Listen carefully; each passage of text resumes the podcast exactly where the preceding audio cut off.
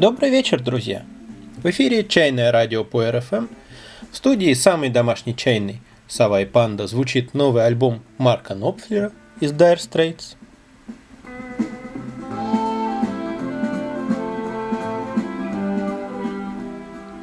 И сегодня мы будем говорить на сугубо частную, небольшую и, по-моему, довольно однозначную тему. Я очень удивляюсь, что она так часто всплывает в диалогах. И, если честно, меня это уже порядком достало. Речь пойдет о первой заварке. Когда в 92-м выпуске я говорил о том, что ни в какие священные каноны сливания первой заварки не входит, уже хотя бы потому, что этих канонов не существует – я упомянул о том, что некоторые утверждают, что чай необходимо промывать, и со свойственным мне ехидством спросил, от чего же его надо промывать. Я думал, что это чисто риторический вопрос. Оказалось, что для многих это не так.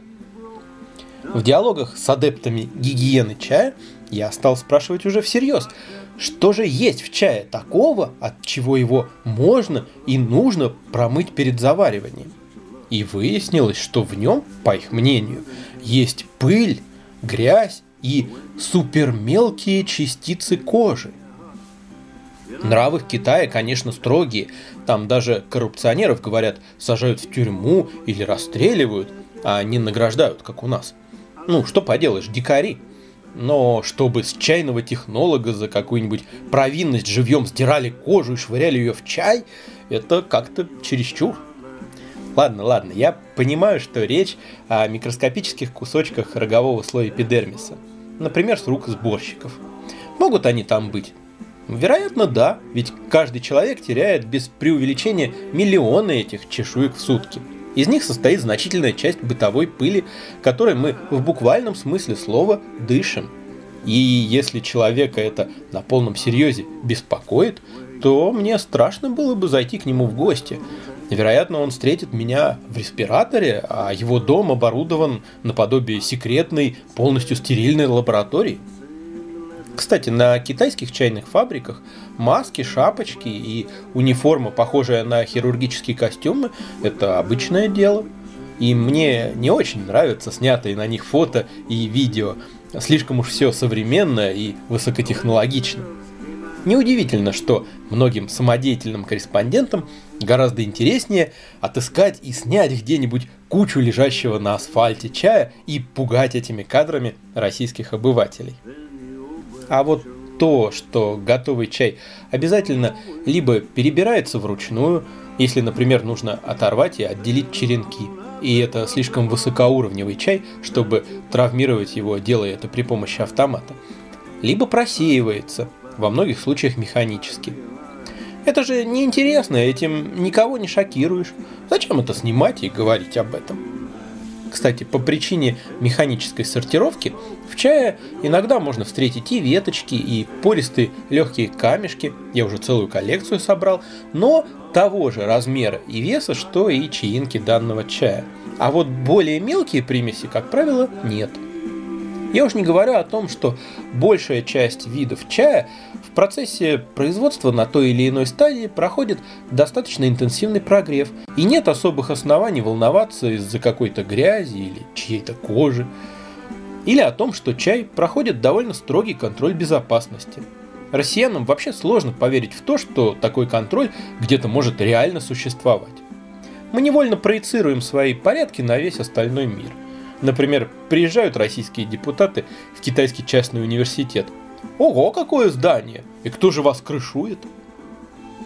Ладно, говорят некоторые, но как вы можете быть уверены, что чай произведен на заводе, а не в какой-нибудь грязной деревне без всякого контроля? Конечно, полную уверенность может дать только личное наблюдение за процессом. Но неужели вы думаете, что продавцу было бы выгоднее ездить по деревням и покупать чай непосредственно у фермеров? Ну, во-первых, себестоимость чая при мелком кустарном производстве намного выше, чем при крупномасштабном заводском. В противном случае, какой смысл был бы строить завод?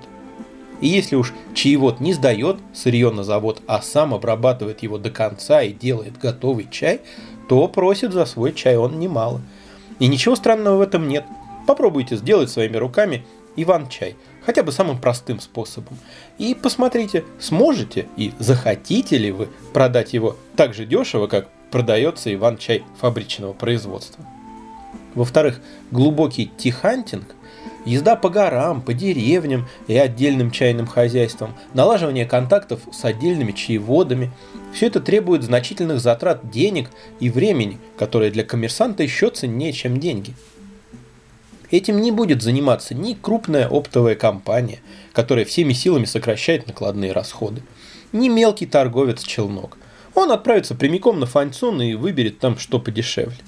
Такими вещами занимаются только те, кто ставит во главу угла не выгоду, а качество чая, его аутентичность, кто видит в чае нечто большее, чем товар. А такие люди не купят и не предложат вам грязный или небезопасный чай. Забавно, что у тех, кто заботится о том, чтобы чай был промыт, боязнь непроверенного фермерского чая парадоксальным образом сочетается с боязнью шупуэра. Его технология прямо-таки просит «помой меня», говорят они. Ну, наверное, я не знаю чего-то важного о технологии производства шупуэра. С моей точки зрения, лежит себе куча чая на бетонном, чистом, множество раз мытом полу. Накрывается чистой тканью, время от времени перекладывается с места на место чистой лопатой. Потом тщательно сушится, просеивается и проходит контроль безопасности. Что здесь такого страшного, ума не приложу. И для этого практически необходимы заводские условия. Завод, конечно, может быть и небольшим, но в сарайчике на заднем дворе шупуэр не сделаешь. Просто потому, что минимальный вес партии чая для того, чтобы скирдование шло правильно, тонна, а нормальный – несколько тонн. Не говоря уже о том, что требуется постоянный контроль температуры и влажности. Но ведь все говорят, что первую заварку надо сливать, говорят они. Да кто все-то? До восхождения сомнительной звезды Григория Потемкина я что-то и не припомню, чтобы кто-то говорил о промывании чая. Может быть, я и ошибаюсь, но у меня лично впечатление, что с него это и началось. Григорий – автор многих шуток, создавших ему устойчивую и довольно специфическую репутацию – но, похоже, шутка про промывание чая оказалась самой живучей. Видимо, упала на благодатную почву. Ведь в России есть люди, которые моют снаружи апельсины и бананы. Правда, о том, чтобы кто-то мыл рис или макароны перед варкой, я еще не слыхал. А ведь промывание чая похоже скорее на это. Ну а потом еще и Гуф с Бастой в своих очень информативных и авторитетных видеороликах добавили на ту же тему, и пошло-поехало. А в чайных клубах прежней формации была установка, что первую заварку не пьют только у улунов. И не из-за супермелких частиц кожи, а совсем по другим причинам. Установка эта не совсем верная и, как и любая установка, вредная, если следовать ей слепо, без рассуждений и понимания. Но, во всяком случае, ни о каком промывании и речи не шло. И сейчас в тех чайных местах Москвы, где я бываю, которыми владеют люди более опытные и более серьезно относящиеся к чаю, чем Потемкин или Баста и Гуф, первую заварку сливают только тогда, когда это действительно нужно для дела, а далеко не всегда. Но в Китае всегда сливают первую заварку, говорят мне те, кто в Китае не был. Для вас что, уже и китайцы не авторитет? Да, Представьте себе, чья-то национальность или место жительства для меня не повод копировать его действия. Меня интересует не разрез глаз, а то, может ли человек обосновать и чем-то подтвердить свои слова, а не его так называемый авторитет. Нет никакой логики в том, чтобы заведомо считать всех китайцев экспертами в вопросах обращения с чаем. Точно так же, как не каждый русский является специалистом в области балета. Во-первых, чай в Китае менее популярный напиток, чем в России. У нас его пьют практически все, за исключением считанных процентов, а в Китае большинство, но далеко не все. Позавчера у нас была в гостях девочка, один год и три месяца, которая знает слово «чай», но не знает пока слова «вода». И если налить ей воды, она скажет «чай». А недавно я выкладывал видео с китайским мастером танцев с длинноносым чайником. где он говорит, что впервые попробовал чай лет в 7 или 8 и с сожалением отмечает, что многие молодые китайцы вообще не пьют чай. Во-вторых, средний уровень качества чая, который пьют китайские обыватели, может быть и повыше, чем чай из российских гипермаркетов, но гораздо ниже, чем по-настоящему хороший чай, которым занимаются российские, украинские, белорусские, литовские, славянские ценители такого чая. А чай разного уровня может требовать разного обращения. И то, что разумно в обращении с бытовым чаем, не стоит переносить на церемониальный чай и наоборот – в-третьих, в жизни среднего китайца чай занимает ничуть не большее место, чем в жизни среднего россиянина. Не все китайцы – чайные знатоки и гурманы. Кроме того, им еще в большей степени, чем нам, свойственно действовать по инструкции, по шаблону, не рассуждая, делать так, как принято, и не задумываться над тем, почему оно принято так – и даже если китаец сам делает чай и делает его всю жизнь, является потомком многих поколений чаеводов, это вовсе не гарантия обширных знаний о чае. Если он делает какой-нибудь зеленый чай, то при всей глубине его практического опыта он может иметь самые смутные представления об улунах, о красных чаях и даже о других сортах зеленого чая. И тут нет ничего удивительного – Наши сельские жители из года в год и из поколения в поколение выращивают на своих огородах овощи. Но пообщайтесь с ними на эту тему, и вы услышите набор самых диких и несусветных суеверий, какие только можно вообразить. А по-настоящему толковых и знающих огородников среди них не так уж и много. В общем, если бы даже все китайцы всегда сливали первую заварку, все равно стоило бы пораскинуть мозгами, а не попугайничать. Но это, конечно же, не так. Китай настолько велик и разнообразен, что нужно сто раз подумать, прежде чем бросаться такими словами, как «всегда» и «никогда». Думаю, все вы видели фото традиционных китайских чайных, затянутых густым табачным дымом, со здоровенными щербатыми чайниками и посетителями, похожими на российских бомжей. Как вы полагаете, там кто-то что-то промывает? Я что-то сомневаюсь. Или взять такой способ, как каоча – то, как пьют чай старые деды в юннаньских деревнях. Вот уж ужас мизофоба. Берется широкий горшок, в него насыпают чай, сухой, естественно, не промытый, и туда же кидают тлеющий уголек. И вместе с чаем этот уголек трясут. А потом чай оттуда вместе с пылью и грязью, с пеплом от уголька, кладется в закопченный глиняный кувшинчик и ставится на костер. Когда кувшинчик раскалится и чай как следует прожарится, в него наливают воду, которая тут же вскипает и вспенивается. Получившийся напиток разливается по чашкам и пьется, и никто никуда ничего не сливает. Или возьмем питье чая из больших чаш. Способ, который становится все более популярным. Такой возврат к первозданной простоте, в котором некоторые видят возможность очистить чаепитие от обилия формальностей и манипуляций, сохранив и проявив дух чая. И очень легко поверить в древность этого метода, потому что он крайне прост, а начало, исток должен быть простым. Чай насыпается в прогретой горячей водой чаши и заливается горячей водой. Все, больше ничего. И никто ничего не сливает и не промывает. Или, если уж мы обратились к древности, давайте вспомним метод приготовления чая на открытом огне, бытовавший в эпоху Тан, при котором чай сильно прогревался, прожаривался, растирался и варился, и никто ничего не промывал. Ну, давайте не будем больше перебирать примеры, мне кажется, уже понятно, что бывает и так, и эдак, а поразмыслим над тем, как поступать нам – Итак, ничего действительно опасного для здоровья в чае, коль скоро он допущен к продаже, быть не должно. Ни вредных веществ, по крайней мере в концентрации, превышающей допустимую, ни болезнетворных микробов. А если бы они там даже и были, то кратковременное промывание горячей водой вряд ли устранило бы риск. С этой точки зрения оно, по-моему, бессмысленно. Может ли быть в чае какая-нибудь пыль? Ну, предположим, может – что она может собой представлять? Очевидно, это либо частицы самого чайного листа, еще более мелкие, чем крошка, либо какие-то посторонние примеси, которые нам, наверное, действительно не нужны. В первом случае ничего страшного нет. Однако интенсивность и сам характер вкуса чая заметно зависят от целостности его листа, что вполне понятно. Чем сильнее измельчен чай, тем больше поверхность его контакта с водой и, соответственно, выше скорость экстрагирования веществ чайного листа в настой. А быстро это не значит хорошо. Чтобы чай моментально и полно отдал все, что в нем есть, нужно только в том случае, если мы имеем дело с чаем в пакетиках.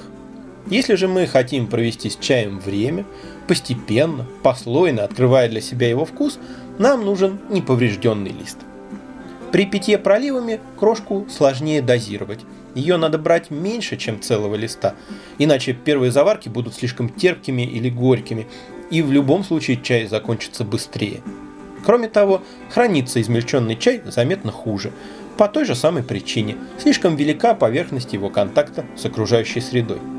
В общем, мелкая крошка или чайная пыль в чае нежелательны. Лучше не хранить их и не заваривать проливами, а сварить. Но если мы не видим чайной пыли в чае невооруженным глазом, то могут ли ее микроскопические количества заметно повлиять на вкус чая? Будь это так, первая заварка, смывающая эту пыль, всегда бы имела более насыщенный и грубый вкус по сравнению с последующими. А этого, согласитесь, не наблюдается. Но поборники водных процедур говорят, что в чае может быть и совершенно посторонняя пыль, которую надо растворить в воде и слить с первой заваркой. Я цитирую дословно. Признаюсь честно, это заявление поставило меня в тупик. На свете не так уж много веществ, которые могут полностью раствориться в воде за считанные секунды. Что бы это могло быть? Сахар? Сода? Соль и ту надо некоторое время размешивать. И, по-видимому, присутствие такого вещества отразилось бы на вкусе чая. Разве не так? А этого не происходит.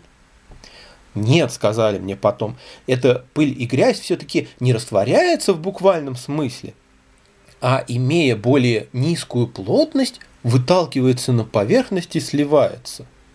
Но опять-таки, на свете не очень много твердых веществ, которые легче воды.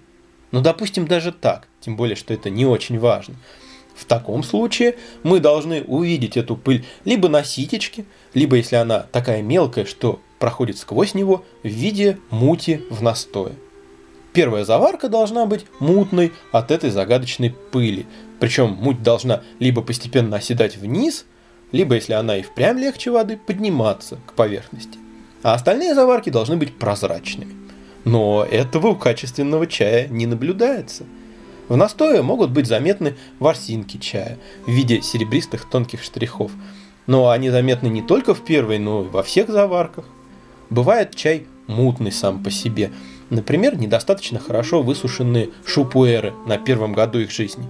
Но их, во-первых, не надо пить, а во-вторых, мутными у них являются все заварки, а не только первая. И никакое промывание от этого не спасает. Что же мы имеем в итоге? Имеется некая неуловимая пыль, наличие которой мы не можем никак подтвердить. Ее не видно ни в сухом чае, ни в настое, ни на ситечке. Она никак не влияет на вкус чая. В нее остается только верить. При этом точно известно, что чай безопасен. Но чтобы избавиться от этой незаметной и никак не влияющей на свойства чая пыли, предлагается совершать специальные действия, тратя время, воду и чай. Знаете, мне это подозрительно напоминает какие-то религиозные обряды. Прямо-таки какое-то ритуальное омовение. При этом я вовсе не против бессмысленных сценично-материалистической точки зрения ритуальных действий. Я вижу в них большую ценность. Во-первых, в хорошем чаепитии готовится, переходит в иное качество не только чай, но и человек, который его пьет. И ритуалы могут в этом помочь, хотя было бы хорошо сознавать их условности и не привязываться к ним. Во-вторых, именно бессмысленное в практическом плане, а значит бескорыстное действие, можно целиком наполнить каким-то высшим смыслом, вложить в него чувства, например, уважение, почтение, благодарность, превратить его в символ. я зажигаю в начале чаепития свечу. Этот жест означает для меня начало времени, о котором я забочусь особо, которое я стараюсь оградить от суеты, наполнить внимательностью, мягкостью, насколько могу. Если я чувствую, что не готов, то не зажигаю свечу, а жду несколько минут и стараюсь найти в себе покой. Первую чашку хорошего чая я каждый день ставлю на алтарь. Это помогает мне дисциплинированно и трудолюбиво поддерживать в нашем чайном пространстве гармонию. Глупо было бы совершать подношение в неприбранной чайной комнате. Так что эта чашка для меня как канарейка в шахте, которая умирает от рудничного газа, когда люди еще ничего не чувствуют. Если я начну проявлять небрежность, то она начнется с чашки, не поставленной на алтарь.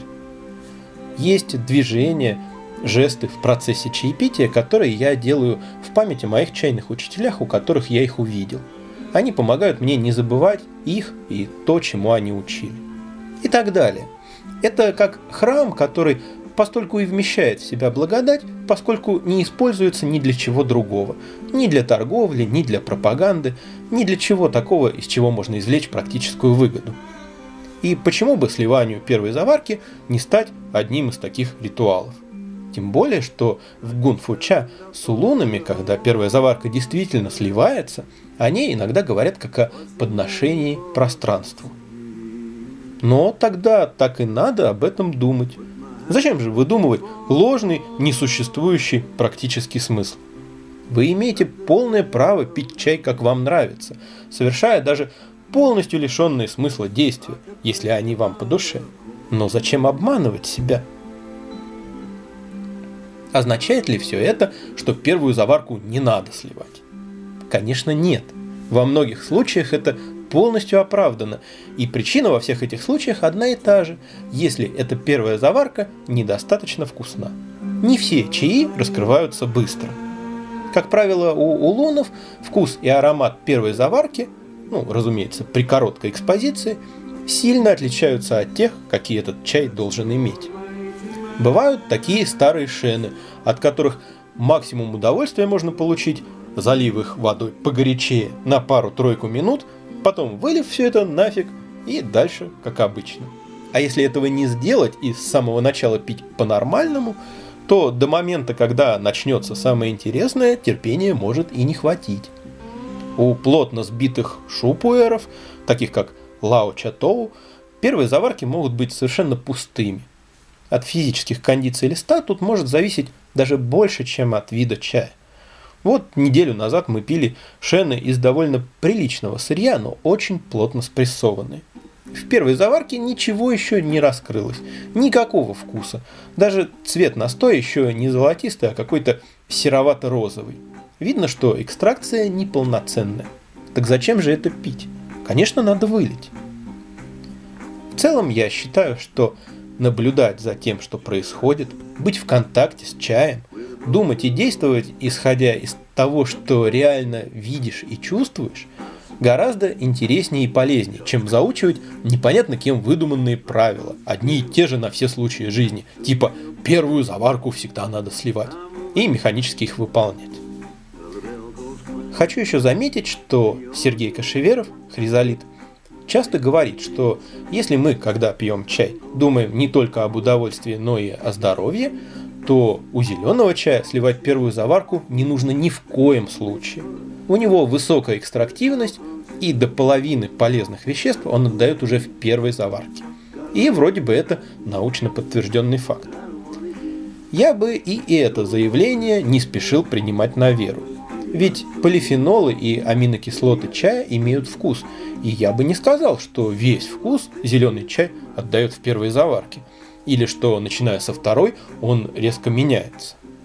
Ну, а если имеются в виду витамины, микроэлементы и тому подобное, то их не стоит принимать слишком всерьез, о чем я уже не раз говорил, например, в выпуске номер 49.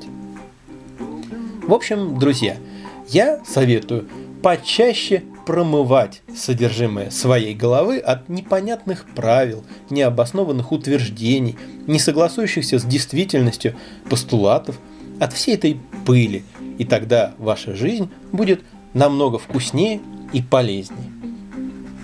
На этом все на сегодня о чае. На прошлой неделе умер сэр Терри Пратчетт, оставивший нам мир своих книг, точнее целое множество миров. Его книги никогда не были нравоучительными, да что там, почти все они несерьезные, но они лучше многих прочих дают понять, что такое настоящий патриотизм, честность, честь. Они принесли ему рыцарское звание. Не каждый, кто их читает, станет рыцарем, но они помогают быть честным человеком. Было бы логично прочесть какой-нибудь отрывок из них, но я не могу выбрать, и мне совершенно не нравятся его книги в аудиоварианте. Мне кажется гораздо лучше, если каждый будет озвучивать их сам для себя. А я прочитаю вместо этого одну простую, хорошую сказку и поставлю напоследок хорошую песню. До новых встреч, друзья, и всего вам чайного.